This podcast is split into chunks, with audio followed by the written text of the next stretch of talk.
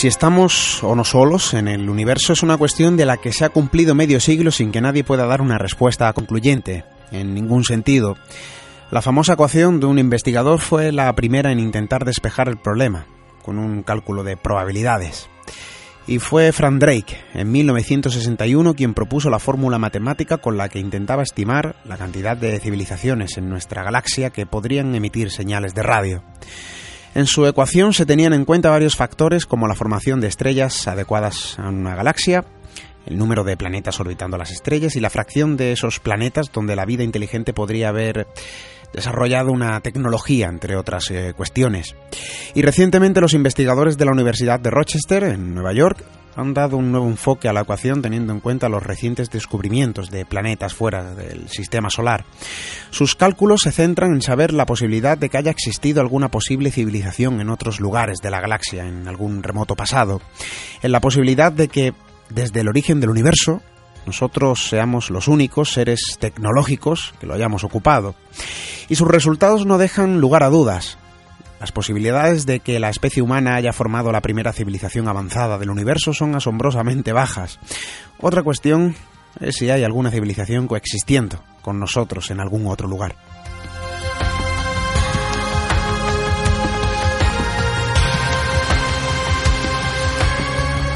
Pero claro, sobre este tipo de investigaciones se podría especular que son simples teorías, tan válidas como cualquier otra, si tenemos en cuenta lo que recientemente anunciaba la NASA, el descubrimiento de 1.284 nuevos eh, planetas fuera del Sistema Solar.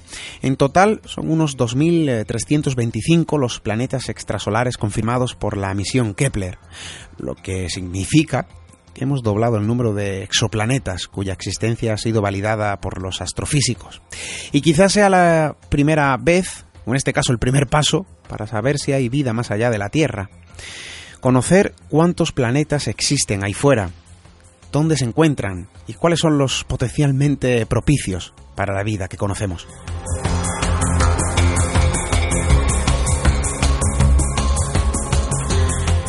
Cuando la NASA lanzó el telescopio Kepler en 2009 no lo tenían tan claro, pero ahora los astrónomos creen que podría haber al menos un planeta en órbita alrededor de cada estrella.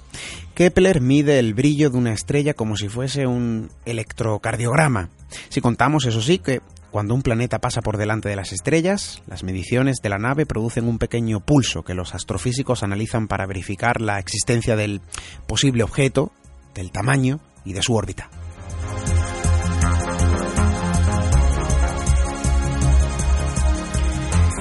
Es el intento por descubrir nuevos mundos que puedan romper la aparente soledad de nuestra existencia.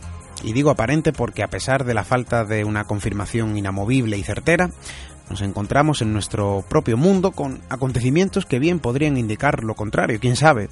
Y puede que uno de los asuntos de esta noche forme parte de lo que para muchos es la evidencia de que hemos sido visitados. Para otros se abre un abanico distinto de posibilidades y explicaciones, evidentemente. Otra de las preguntas de la noche sería ¿Cuál es vuestra opinión? Les habla Esteban Palomo. Bienvenidos a Misterio en Red.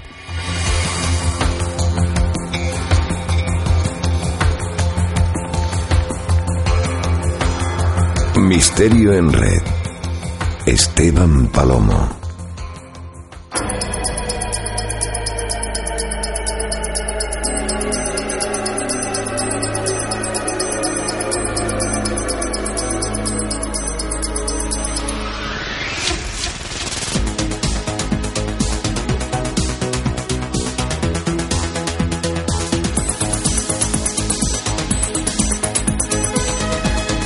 Muy buenas noches, bienvenidos amigas y amigos, compañeros de viajes, de aventuras y de aprendizajes. Bienvenidos al programa número 37 de la segunda temporada. Sábado 21 de mayo, zarpamos de nuevo hacia lo más profundo de nuestro propio país de las maravillas. La primera propuesta de la noche nos sitúa frente a un fenómeno vinculado de cierto modo a la ufología.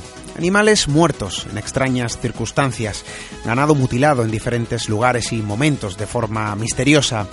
Y el cine lo ha reflejado.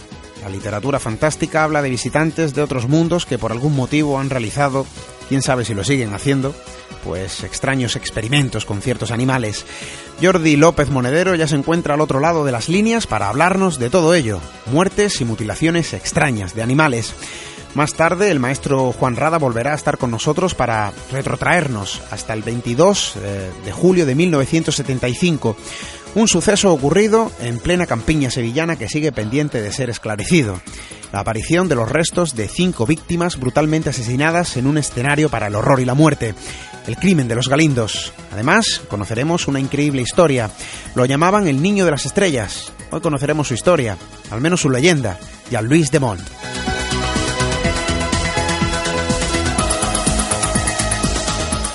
Y como siempre vamos con esas vías de contacto, nuestro correo electrónico radio arroba misteriored.com. Ya sabéis que estamos también en todas nuestras eh, redes sociales, arroba misteriored para Twitter y misteriored para Facebook, YouTube y Google. Por supuesto también, claro que sí, toda la información y programas ya lo sabéis en nuestra web hermana www.misteriored.com.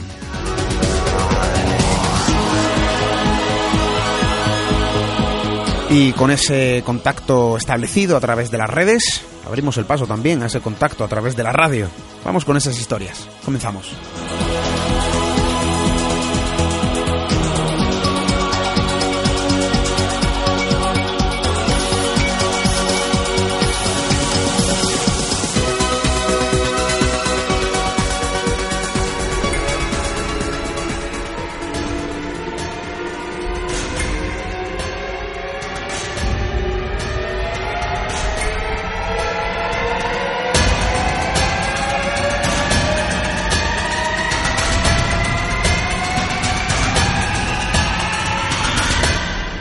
En Red.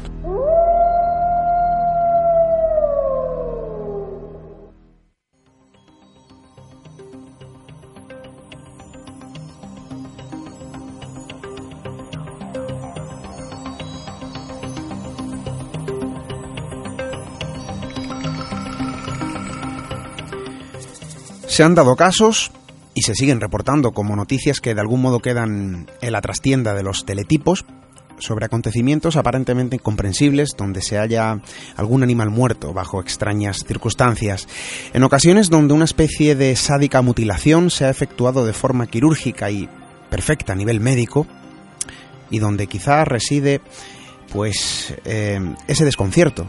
Precisamente la precisión con la que se ejecutan las múltiples incisiones que suelen encontrar en este tipo de sucesos rompe en primera instancia las posibles respuestas menos llamativas, por eh, llamarlas de algún modo. Sobre esto me atrevería a decir que existe una idea sumamente extendida en algunos lugares donde el índice de este tipo de hallazgos es superior al de otras regiones. Frecuentemente no son pocos los que miran al cielo como el posible lugar de donde llegaron los artífices, de las extrañas muertes de estos animales, los artífices de lo que, bueno, pues para muchos es un vínculo indiscutible con un término, ovni.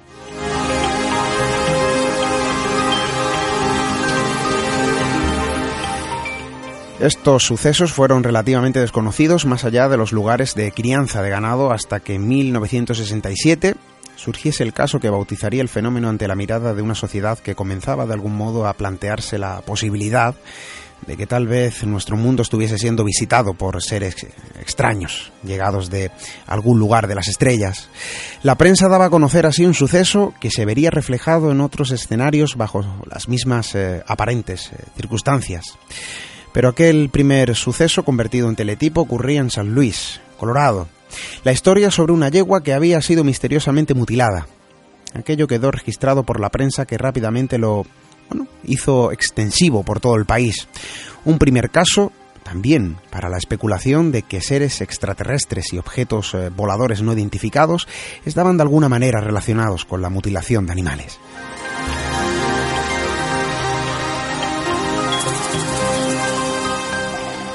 Y aquel primer caso convertido en titular dejaba la puerta abierta a nuevas informaciones. A mediados de los años 70 se llegó a informar de ganado mutilado a lo largo de 15 estados pertenecientes a Norteamérica. Incluso el senador Floyd Haskell contactó con el FBI para pedir ayuda en 1975 debido a la preocupación pública respecto a las mutilaciones de animales. Llegó a afirmar que se había encontrado con más de 130 mutilaciones anómalas, solo en la región de Colorado. Este tipo de sucesos pasaba a ser parte de la ufología como un hecho evidente, incluso parte de Hollywood, que encontraba ingredientes nuevos para producciones sobre extraterrestres. Pero lo cierto es que quizás siga habiendo un trasfondo desconocido en todo ello. Jordi López Monedero, buenas noches. Hola, ¿qué tal Esteban? Buenas noches. Encantado de estar aquí con vosotros. Tú has investigado y escrito sobre este asunto y queda reflejado en tu libro, Muertes y mutilaciones extrañas de animales. Hablamos sobre un fenómeno con cierta edad, hay que decirlo, y hemos mencionado que el primer caso reportado por la prensa donde aparecía la palabra ovni y extraterrestre, bueno, pues es el del caballo Snippy. Pero claro, ¿ese es el origen de este tipo de sucesos? ¿Hay casos documentados anteriores a ese 1964? Pues hombre, a ver, hasta donde yo he podido seguir eh, investigando, ¿no? Este sería el primer caso, como, como bien dices, pues bueno, constatado, documentado oficialmente y que ah, apareció en prensa pues en, en el 67. Precisamente, o sea, justo 20 años de iniciada la, la moderna era OVNI, ¿no? Lo que pasa es que, claro, también hay, hay otros antecedentes, pues, en, sobre todo en el folclore de, de, de, otras culturas, ¿no? Muchísimas culturas que ya, pues, hablan de, de raptos de animales, desapariciones, mutilaciones incluso, etcétera, ¿no? Entonces, pues bueno, habían antecedentes. De hecho, creo que se, se, remonta ya, pues, a, a muchísimos años atrás casi las leyendas urbanas, ¿no? Nos hacen eh, quizá también culpa del cine, ¿no? Eh, que nos fijemos en regiones, sobre todo en Norteamérica, donde parece que es popular esta idea, o quizá estos encuentros. Pero claro, la, la duda o la pregunta surge si mm, quizá es el lugar más común o no, o, o es igual en todas partes del resto del mundo. Es decir, este tipo de encuentros donde animales eh, se hayan de alguna manera mutilados. En algunos casos incluso, eh, lo hemos dicho, ¿no? Con incisiones perfectamente eh, procesadas, donde hay una precisión absoluta y donde quizá llama la atención, ¿no? un escenario a lo mejor demasiado limpio. ¿Es común solo en Norteamérica o, esto se puede ver en el resto de, países, lógicamente? Pues hombre, yo, en principio, por lo que he podido investigar, el, el fenómeno se, se extiende, digamos, por eh, bueno, por doquier, ¿no? Por todo el mundo. Lo que pasa que hay hay algunos detalles que que digamos caracterizan el al, fenómeno pues por zonas, ¿no? Me atrevería a decir o por o incluso por por determinados eh, eh, países, ¿no? O franjas territoriales. Eh, o sea, en este caso yo me atreví, ¿no? En el libro, pues a, a, digamos, diferenciar el, el, fenómeno en lo que serían dos, dos vertientes, que son similares en principio, pero bueno, que, que, que guardan su, su, su distancia, ¿no? Y, que, bueno, yo considero, pues, que no son exactamente el mismo tipo de, fenómeno.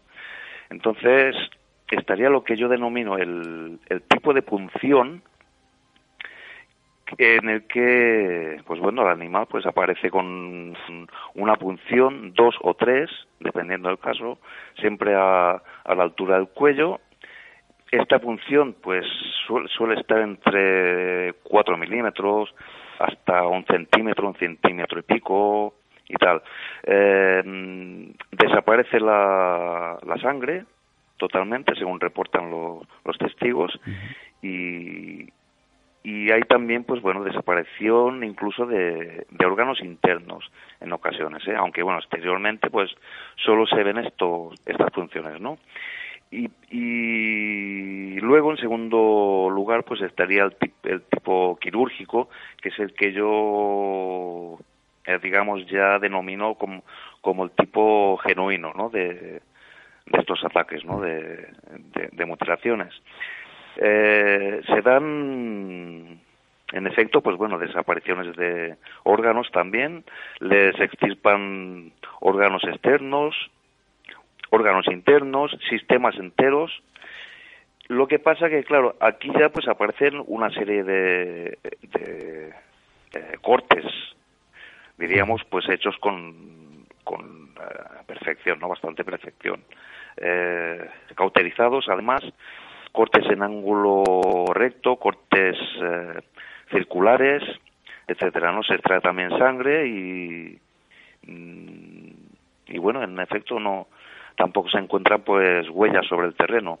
Entonces, claro, mm, dependiendo del tipo que sea, o sea, el de punción o el tipo el tipo eh, quirúrgico, nos estaríamos centrando pues en determinadas eh, zonas geográficas, que es a lo que íbamos al principio, ¿no? Determinados mm, lugares, etcétera, países. Por ejemplo, Estados Unidos, pues, sobre todo, pues prima el, eh, el quirúrgico. ¿eh? Sería el tipo este, pues bueno, en el que aparecen estos cortes limpios, perfectos, cauterizados, etcétera.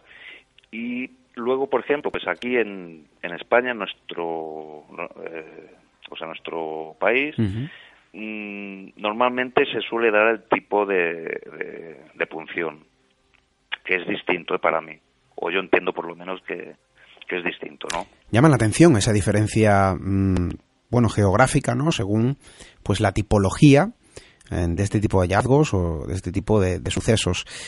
Es frecuente que esto ocurra en nuestro país, porque claro, en Norteamérica mmm, parece que esto a la prensa le gusta y suelen bueno extenderse ¿no? a lo largo de diferentes teletipos que hemos encontrado titulares donde eh, bueno pues eh, el hallazgo o la aparición de este tipo de animales de animales de gran tamaño de ganado caballos eh, vacas bueyes pero claro Aquí en España quizá la prensa en este sentido, eh, evidentemente a lo mejor, no sé, piensa, para mí no, desde luego, que hay otro tipo de cuestiones más interesantes y esto queda relegado a un segundo plano. Puede que también, que ya no lo sé yo, eh, Jordi, que sea porque en nuestro país no sea tan frecuente. Mm, yo creo que no es, no es, o sea, tan frecuente, claro clarísimamente, pues bueno, el, o sea, el número que se está dando de, de casos en, en Sudamérica, por ejemplo, o Estados Unidos y demás, es mm, superior, o sea, pero, pero muy superior al, al que se da eh, aquí, ¿no? Por ejemplo, en España, en Europa o, cualquier otro lugar de, de, de nuestro nuestro continente, ¿no? Eh, yo recuerdo en, en 2002, precisamente, el caso de Argentina, en que, en que, bueno, se empezaron a suceder casos de, o sea, del que yo denomino el tipo de, el tipo quirúrgico, y que, bueno, hubo un revuelo mm, increíble. A partir de, del 2002, pues bueno, empezaron a aparecer mm, pues casi, casi al día, ¿eh? a, diario, pues decenas de casos, decenas y decenas y decenas de casos. Imagino que ya habéis oído hablar alguna vez, ¿no? claro, es que lejos de la alarma, ¿no? Que puede generar dentro del sector eh, ganadero y evidentemente, pues eh, para los afectados de forma directa por perder esas reses, pero también, bueno, yo entiendo, ¿no? Se extiende el miedo el miedo a lo desconocido. Y ya no hablo de mm, esos presuntos seres que pueden o no estar detrás de todo esto, sino de que no existe una respuesta, que no se sabe quién es. Al final el desconocimiento es lo que genera la alarma. Y esa precisión y mm, esa perfección, sin saber también muy bien los motivos, pues oye, mm, yo entiendo, ¿no? A mi juicio, de que es normal que se extienda la alarma y que en este caso, como bien mencionas, en el caso de 2002 en Argentina, pues Em, se haya pues eh, generado, ¿no? Se generó en su día ese temor ante una sociedad que evidentemente no sabía lo que estaba ocurriendo. Claro, nos encontramos eh, con una acusación directa, quizá mm, romántica, se podría decir, hacia mm, o una vinculación más que acusación con el fenómeno ovni, con los visitantes, no sabemos quiénes ni de dónde vienen, lógicamente, pero ¿qué dicen las autoridades? Son los primeros en llegar al lugar, en evaluar, bueno, pues eh, otro tipo de, de posibilidades, pero quizá es donde todo o toda idea sobre lo que van a encontrar sobre el terreno y lo has mencionado, ¿no? Se encuentran con un escenario completamente aséptico, limpio y con una precisión absoluta y, oye, extraña, ¿no? Extraña sobre todo con la tecnología que hoy en día cualquier persona que se dedique a la ganadería o una granja pues no dispone, ¿no? Para, para, para realizar con tanta precisión y, y, y perfección. ¿Qué dicen las autoridades en este tipo de casos de forma generalista, lógicamente? Mm, ¿Hacia dónde apuntan las cosas? ¿O la duda en este caso sigue, sigue siendo la, la que reina?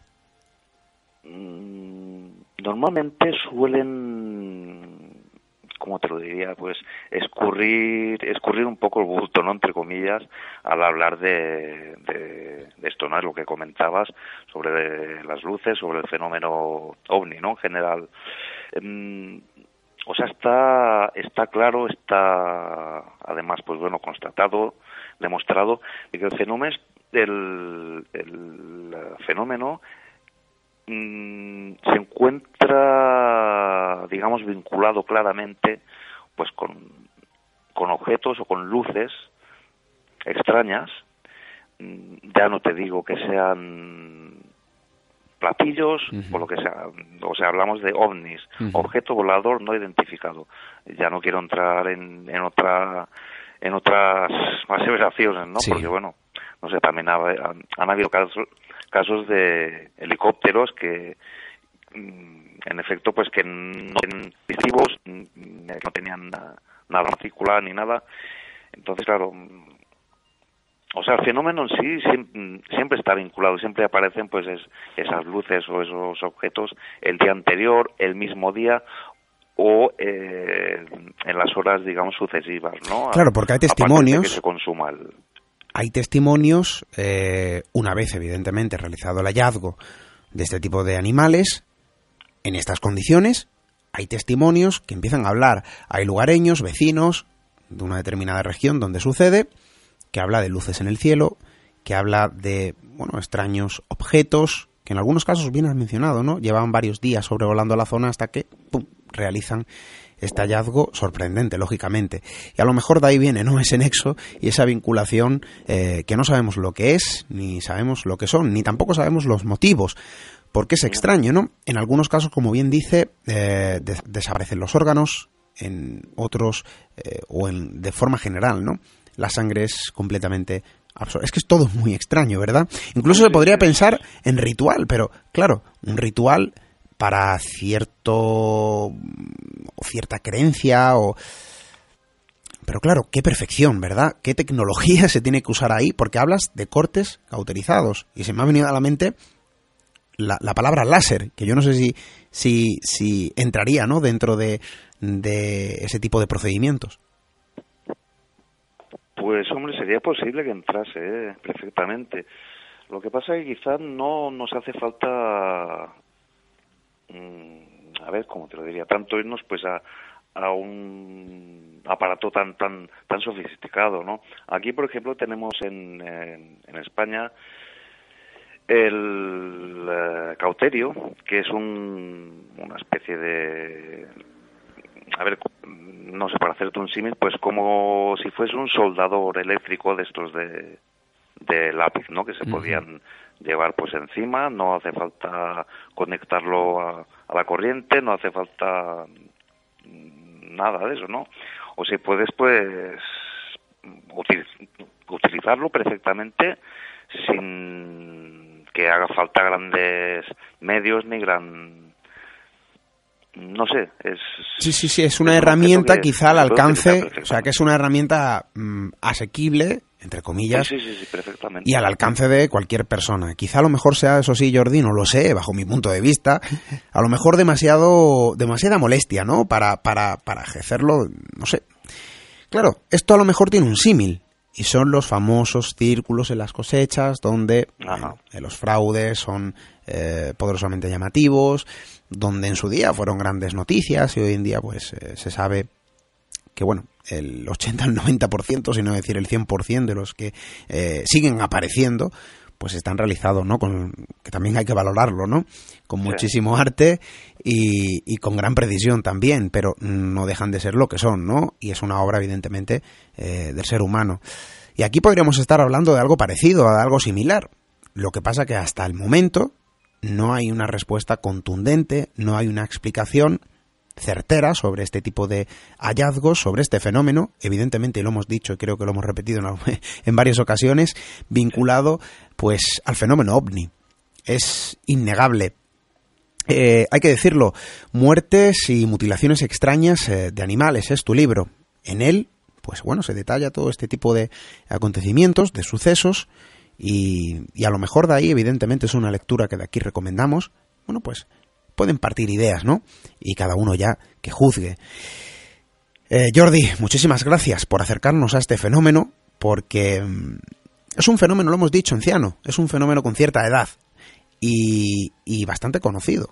La literatura, el cine se han encargado de realizarlo, es un gran ingrediente de grandes largometrajes y de grandes novelas, pero no hay que olvidar de que detrás del celuloide, bueno, pues hay una realidad, una realidad que sigue ocurriendo en nuestros días, una realidad desconocida y una realidad quizá a la espera de una respuesta. Jordi, muchas gracias.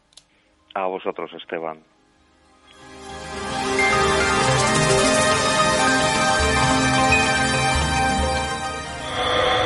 Misterio en red. La red del misterio.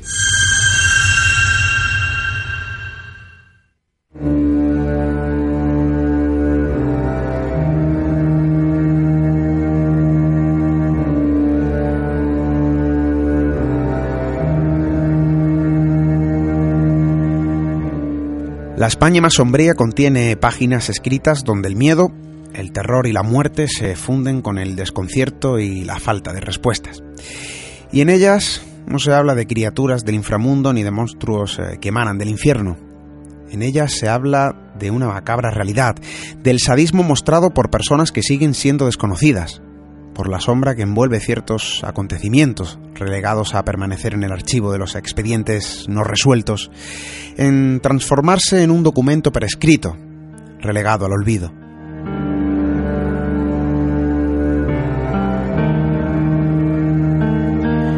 ...22 de julio de 1975...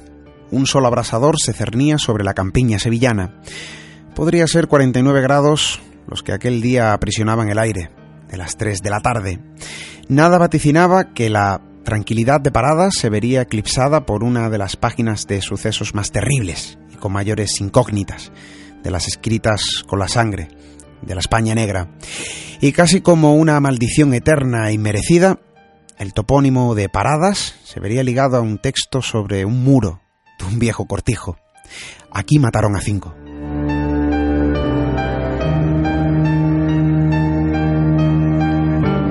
Han pasado casi 41 años de aquel quíntuple asesinato cometido en el cortijo de los Galindos.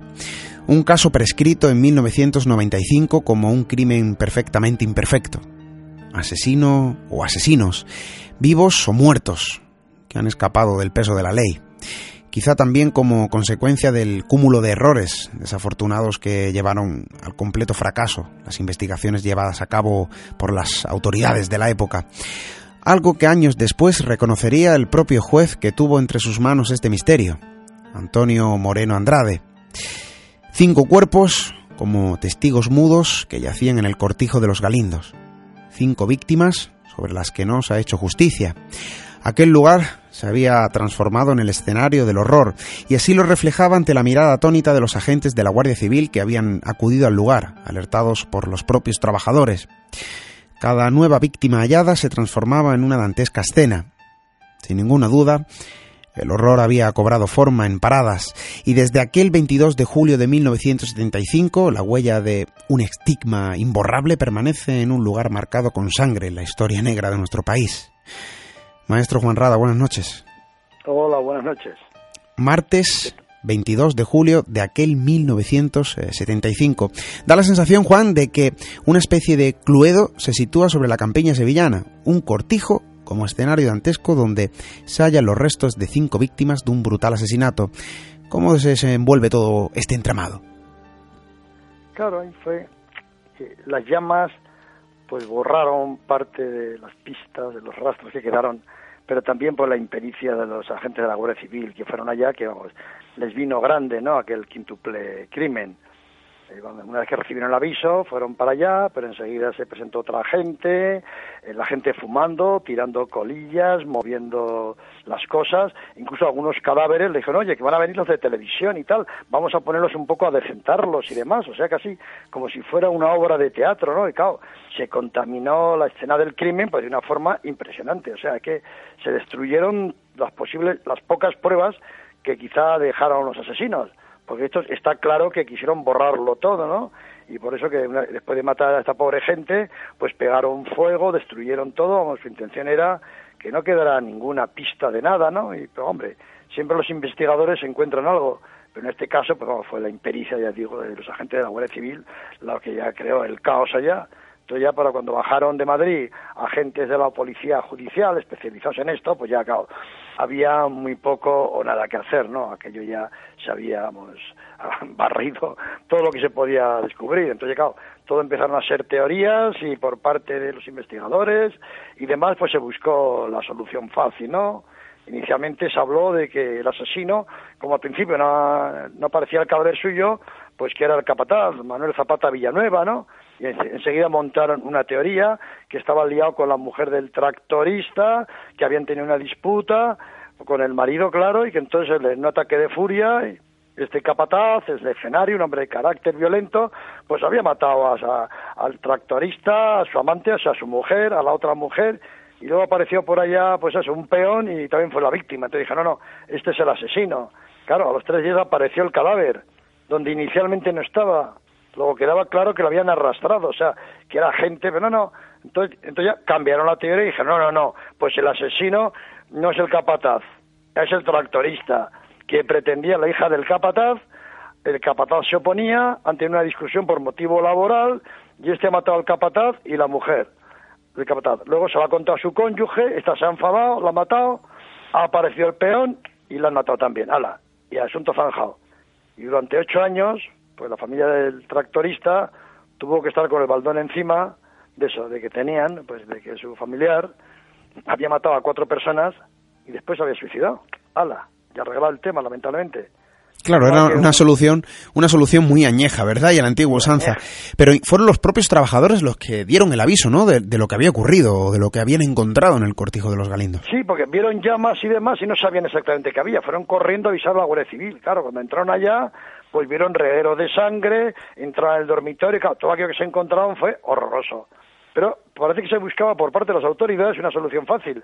Por eso tuvieron que tardar ocho años hasta que Luis Frontela, eminente forense de Granada, demostró que al tractorista lo habían matado de un golpe en la cabeza, luego le habían cortado las extremidades y luego le habían pegado fuego. O sea, de mala manera, este hombre podía haber matado a los demás y haberse suicidado.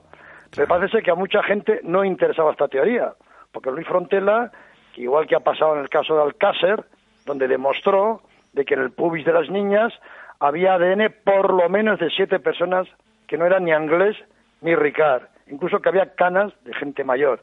Pero claro, son versiones que muchas veces a las autoridades, a los investigadores no interesan. A mí me han llegado a decir, no, es que ese hombre está loco y tal. En fin.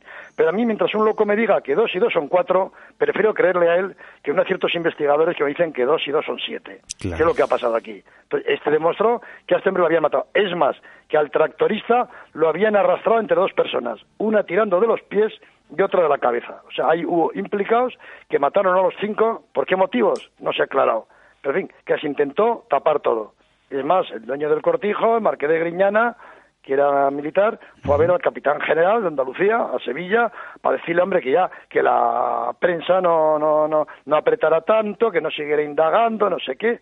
Había demasiado interés en tapar eso y decir, bueno, pues un crimen más de la España rural, pues como luego, no sé, pasaría con Porturraco, con otras historias que dicen, bueno, en fin, pero este sin aclarar lamentablemente. Hay que hacer hincapié en la brutalidad acometida en cada una de las víctimas. Terrible porque estamos hablando de un salvajismo sin parangón, mm, una brutalidad, bueno, que podría demostrar o que podría denotar de que aquellos asesinos, no sé, había algún motivo, no lo sé si, si había alguna idea, si aquel escenario, si la posición de las víctimas, si la forma en la que fueron asesinadas, podrían indicar el tipo de crimen que se había cometido. Y me refiero si era un crimen pasional, si era un crimen... Porque un robo estaba claro que no era, Juan. Claro, claro, pero ¿qué crimen pasional, claro, matar a cinco personas que no tiene nada que ver, porque se ve, digamos, que el peón ese debía aparecer casualmente, o sea que a por él no iban, ¿no? O sea, se ve que el objetivo eran los dos matrimonios. No ese señor que apareció por ahí lo, le taparon la boca como testigo incómodo por estar, pues eso, en el lugar que no debía, en el momento que no debía, ¿no? Entonces, claro, esa forma de matar pues, suena a crimen pasional, a venganza y demás, pero claro, también a lo mejor es ganas de dar esa impresión, ¿no? O sea, decir, bueno, no han quitado nada, no en especie de crimen pasional, pero claro, luego ha habido muchas historias al respecto de que si había una plantación de drogas allá y que algunos legionarios que pasaron camino a Madrid para, un desfile que iba a haber, pues en fin, con el olfato que tiene habían detectado algo, que si había una doble contabilidad con las ayudas agropecuarias que llegaban de la Unión Europea, en fin, cosas que al parecer dicen, claro, estamos todos hablando de suposiciones, el capataz no estaba de acuerdo con ello y estaba dispuesto a delatarlo y tal. Entonces, se ve que quisieron tapar boca. ¿Quiénes? Claro, se borramos, la investigación empezó a andar muy mal. Luego, claro, dejaron pasar ocho años echándole con la solución fácil de que el tractorista era el culpable y, claro, cuando luego se demostró que no, pues ya era muy tarde y, en fin. Lo cierto es que hay gente que dicen que en el pueblo sí sabe la verdad incluso el sacerdote, que lo sabía también por secreto de confesión, aunque lógicamente no lo iba a contar, aparte que murió también de una forma un poco extraña, ¿no? Y hay otra gente que dicen que lo sabe, o hijos de aquellos que vivían entonces, pero hay miedo y nadie lo quiere contar. Hay que contar también de que ha habido de que ha habido incluso eh, bueno pues extravío de parte de documentación sobre este asunto el sumario 20 1975 eh, del crimen de los Galindos que contiene más de 1.300 folios por ambas caras, llegó a extraviarse ¿no? en el traslado a los juzgados de Marchena Sevilla. Es decir, que yo no sé si hay una sospecha o no, no lo sé si puede ser infundada o no, y cada uno ahí puede opinar y puede ser libre de tejer su propia conclusión, pero parece que había cierto interés por mantener oculto pues lo que parecía un bueno, un crimen pues eh, rural, en este caso, bien lo has dicho. Claro, porque aquí en España a veces se pierden cosas y no pasa nada, ¿no? Pasó, por ejemplo, en el crimen de los Urquijo, que Rafi Escobedo, que fue condenado, se perdieron las dos declaraciones que él hizo, reconociendo la autoría, se perdieron. Y eran muy importantes, primero porque él asumía la responsabilidad, y B, porque los peritos calígrafos forenses podrían haber determinado en qué condiciones firmó esa declaración después de que le hubieran hecho la tortura siciliana, el uno y el otro. Es que se perdieron las balas del asesinato. Es que se perdieron dos, casi 240 casquillos con los cuales habían estado ensayando en la finca que la familia Escobedo tenía en Moncalvillo de Huete, en Cuenca. Es que se perdió la pistola que apareció en el pantano de San Juan. Es que se perdió absolutamente todo. Y aún así fue condenado. Ahora no lo sería, porque no, ninguna, había ninguna prueba incriminatoria. Entonces, en un juicio tan espectacular como el de los marqueses de Urquijo, quizá el más impactante de la España democrática, se pierde todo ¿qué se puede esperar de una cosa que pase en un pueblo pequeño? Pues claro, y entonces, claro, empiezan todas las suposiciones. Hay luego muchos interrogantes. Por ejemplo, el que dio el aviso del incendio del cortijo fue un empleado que se llamaba Antonio Fenet. Entonces, a poco le ingresaron una, en su cartilla medio millón de pesetas, de, un origen extraño. ¿Por qué? Pues hay mucha, una riada grande de preguntas sobre gente que vio cosas allá, sobre un soldado también que pasaba por allá, pero en fin, gente que vio, que luego olvidó, en fin, nadie se ha preocupado tampoco en hacer una investigación, pues, in situ muy profunda. Bueno, se ve que no, que no mucha preocupación no había porque estamos hablando de una cantidad importante en aquel entonces, medio millón de pesetas, que hay que tenerlo en cuenta. Hoy en día quizá parezca una cantidad ínfima, pero en aquel entonces era una cantidad económica importante. Y nadie investigó, nadie investigó la procedencia ni el por qué. Y también la esposa del capataz de una finca colindante eh, relató que en los últimos, eh, que este, vamos, su marido, en los últimos momentos de su vida, reconoció que aquel día, el día del incendio, había visto a un recluta, o sea, un soldado joven, residente en la zona, con las rapas manchadas de sangre y las manos sanguinolentas, mientras exclamaba tanta sangre y tanta muerte para esto, y mostraba un fajo de billetes. Claro, al soldado se le tomó declaración 11 años después, 11 años. Y claro, lo negó todo, ¿no? Ya después de tanto tiempo transcurrido, ya no se iba a acordar, vamos, no le interesaba acordarse Claro. de lo que había visto o por lo que le habían pagado. O sea que había hilos de los que tirar, pero al parecer pues no se ha seguido la investigación, vamos, a- hasta el final. Y bueno, fueron dando largo porque a- al principio incluso los jueces y tal, pues no, querían, era muy cómodo echar la culpa al tractorista, pero claro, llegó un momento que por eso a mucha gente no le agradó la intervención del Frontela, porque claro, lo tiraba todo por el suelo, o sea, venía a hacer justicia, ¿no? Pero claro, eh, claro, Antonio Moreno Andrade, cuando a, y acá, a los años, en fin, decía, llegó a, a decir textualmente, lo tengo aquí delante, que personas influyentes ayudaron a paralizar la, investigación. Es más, él conocía la visita que realizó el propietario de los Galindos, de que hablaba antes el Marqués de Grañina, al gobernador militar de Sevilla, a quien le pidió que se cesara o se limitara a sus justos términos el cerco y las molestias a la que estaba siendo sometido por las eh, era algo así como por las investigaciones del quíntuple asesinato.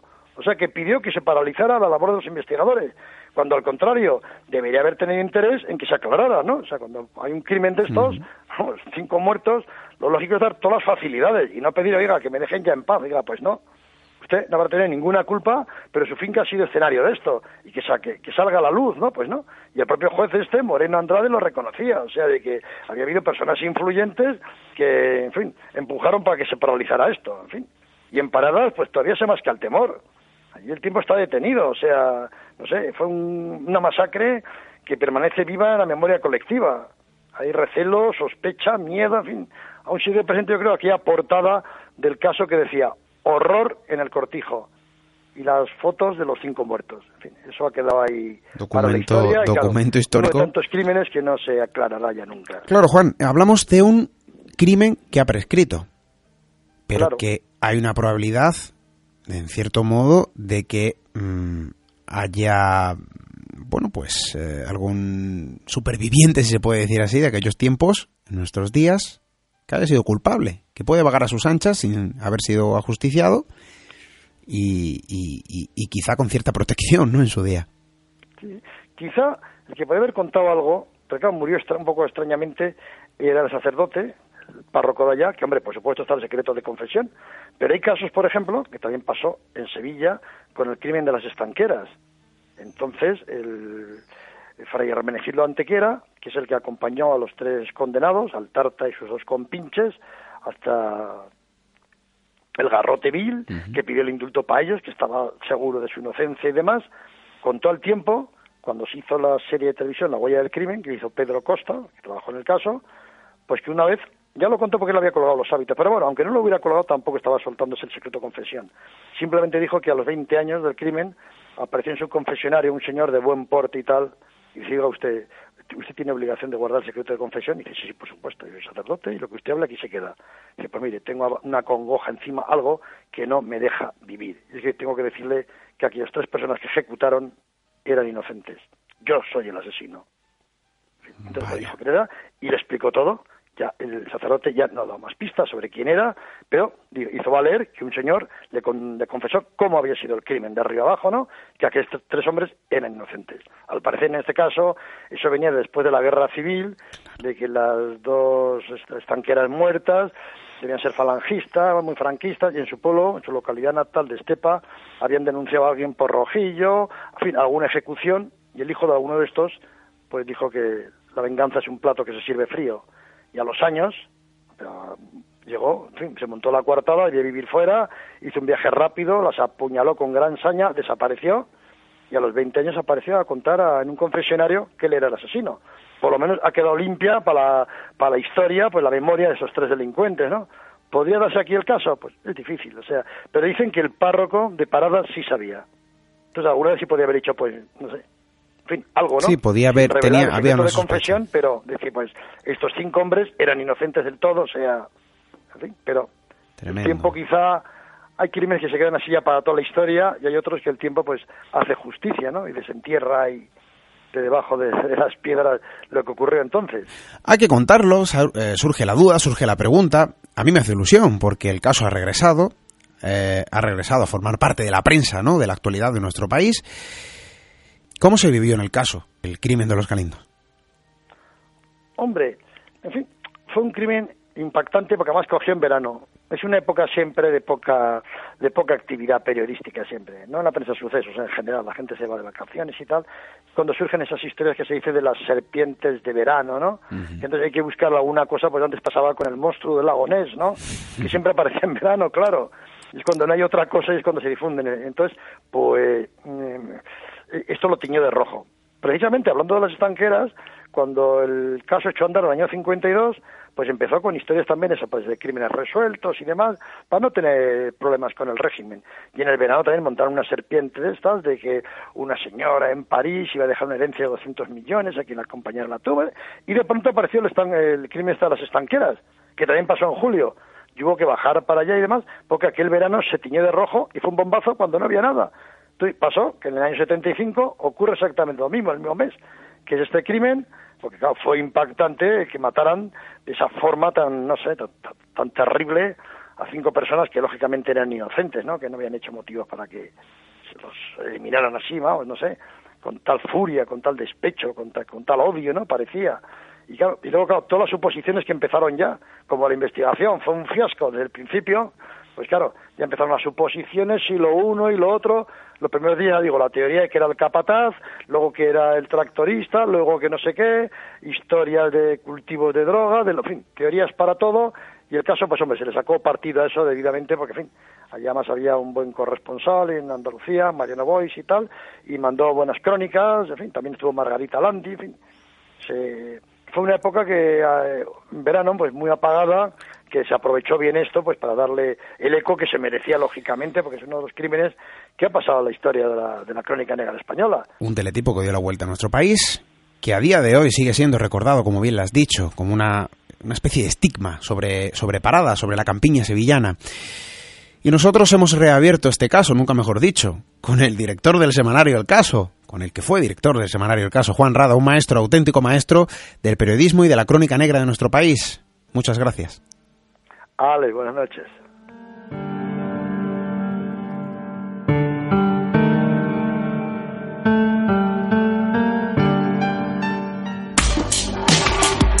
Misterio en red.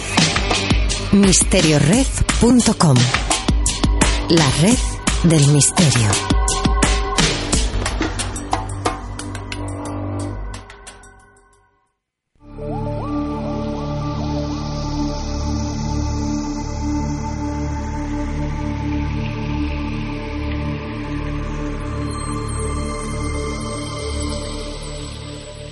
A menudo se mira diferente a quien vive diferente, y de cierto modo puede despertar cierto interés encontrarnos con personas que se maravillan con aquello que pasa desapercibido para el resto de las miradas. Pero quizás sea más incomprensible que esa diferencia se convierta en objeto de burla.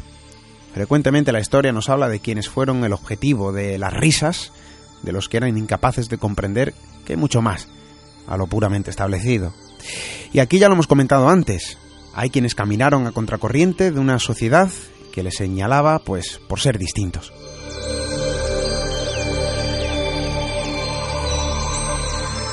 Pero fijaos que también suele ser frecuente que una lección surja de aquellas extrañas personas que establecían su propio camino, en algunos casos incluso transformando el rechazo en admiración y de algún modo pues convirtiendo su vida en una verdadera leyenda. Hoy conoceremos a Jean-Louis Demont, el niño de las estrellas.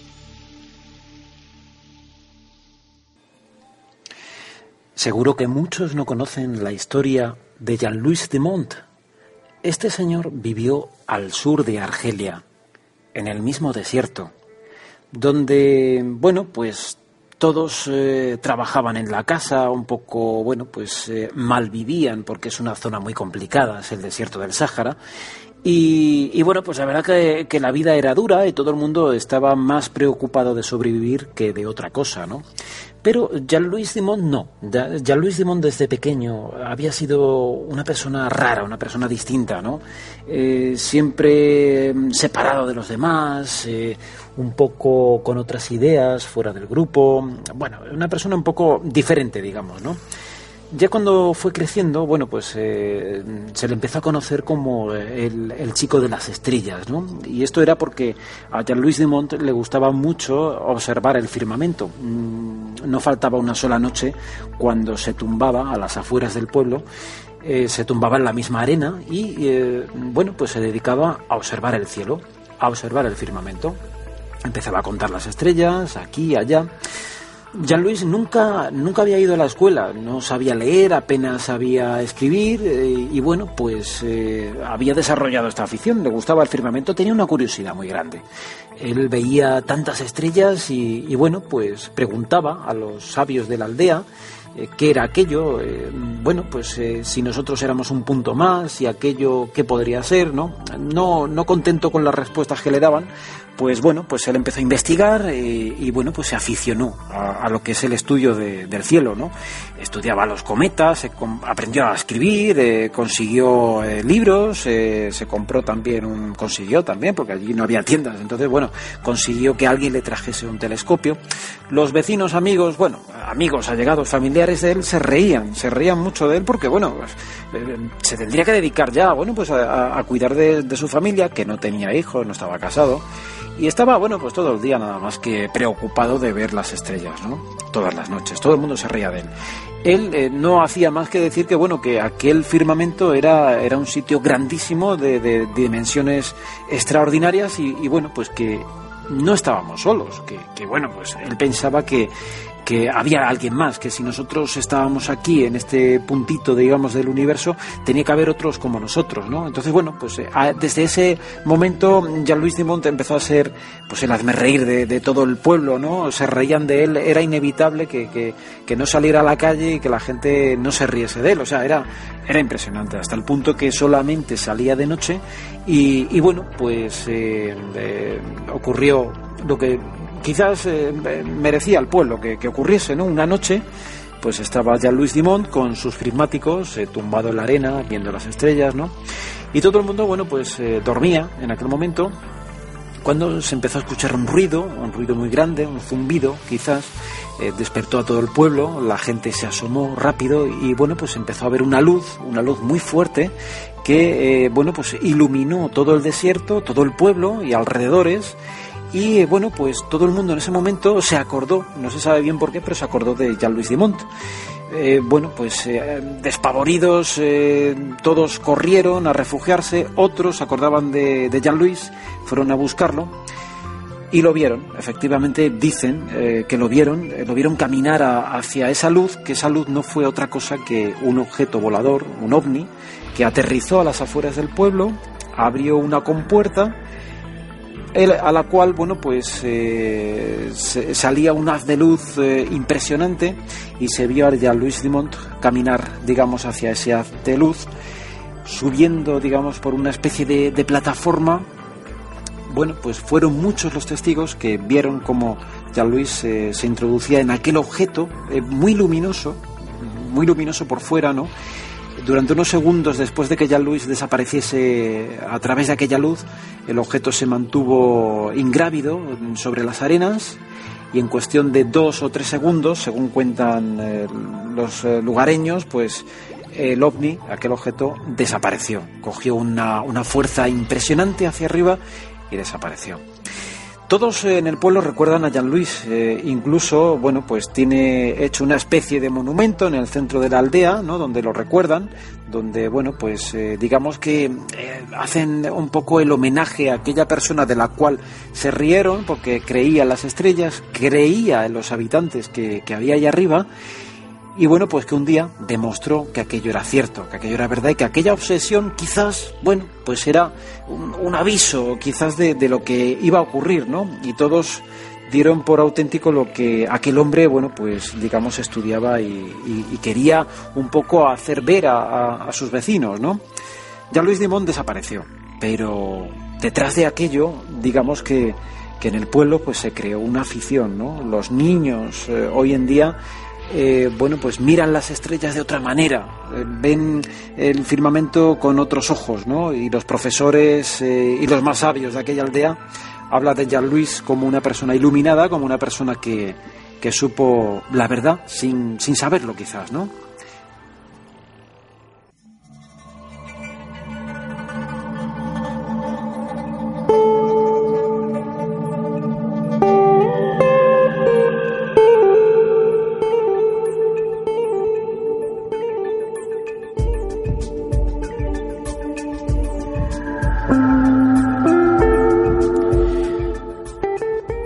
No hace mucho estuve visitando el Observatorio Astronómico del Torcal, en el municipio malagueño de Antequera, y al salir de allí miré al cielo como si de un gigantesco océano se tratase, y casi con elementos compartidos, porque desde aquí hemos lanzado nuestros propios mensajes en una botella a la deriva, pequeñas naves dirigidas al espacio profundo como una cápsula del tiempo, con nuestro propio mensaje cósmico, en forma de placas descriptivas sobre nuestra civilización y nuestro lugar en el universo.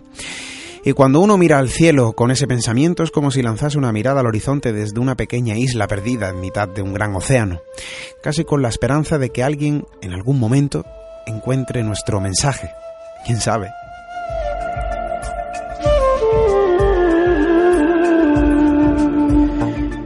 Pero quizá no sea necesario mirar muy lejos para encontrarnos con este tipo de registro de intenciones fuera de nuestra atmósfera. No muy lejos de nosotros se encuentra la Geos, el satélite que recordará la Tierra actual dentro de unos 8 millones y medio de años. Recientemente cumplía 40 años. Una sonda muy duradera encargada de hacer mediciones a través de tecnología láser y quizá su aspecto más romántico y esperanzador resida en su interior, donde una placa diseñada por Carl Sagan sirve de mensaje para futuras civilizaciones.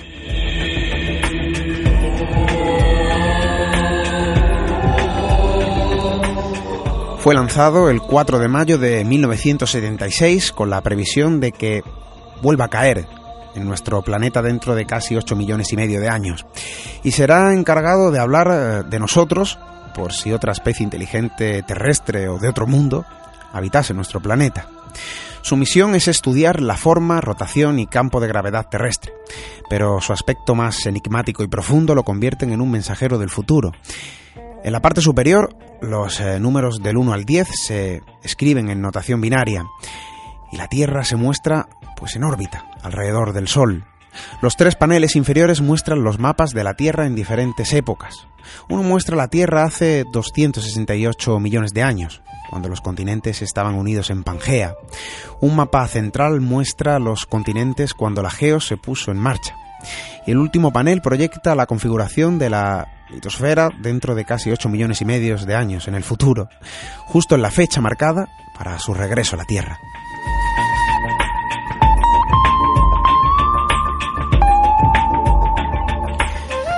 Al igual que su gemelo lanzado en 1992, Geos 1 tiene un cuerpo esférico de latón recubierto de aluminio con un diámetro de 60 centímetros y una masa aproximada de 405 kilos.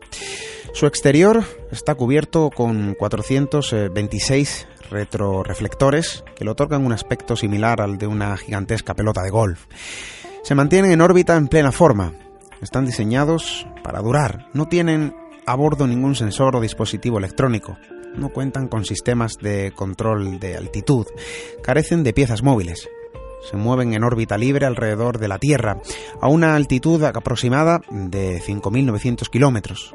Su periodicidad es de aproximadamente 204 minutos. Pasan por un mismo punto cada 3 horas 24 minutos, como un mensajero eh, en letargo, a la espera de despertar para mostrar eh, el antiguo mensaje de la historia de nuestro planeta y quizá el de la muestra de la vida que se abrió paso en nuestro pequeño y diminuto punto azul.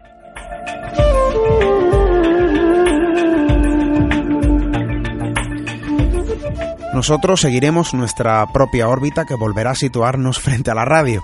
Puede que de algún modo sea para lanzar nuestro mensaje, una invitación directa para amarillarnos con todo lo que nuestro universo nos muestra y que también esconde. Hasta dentro de siete días.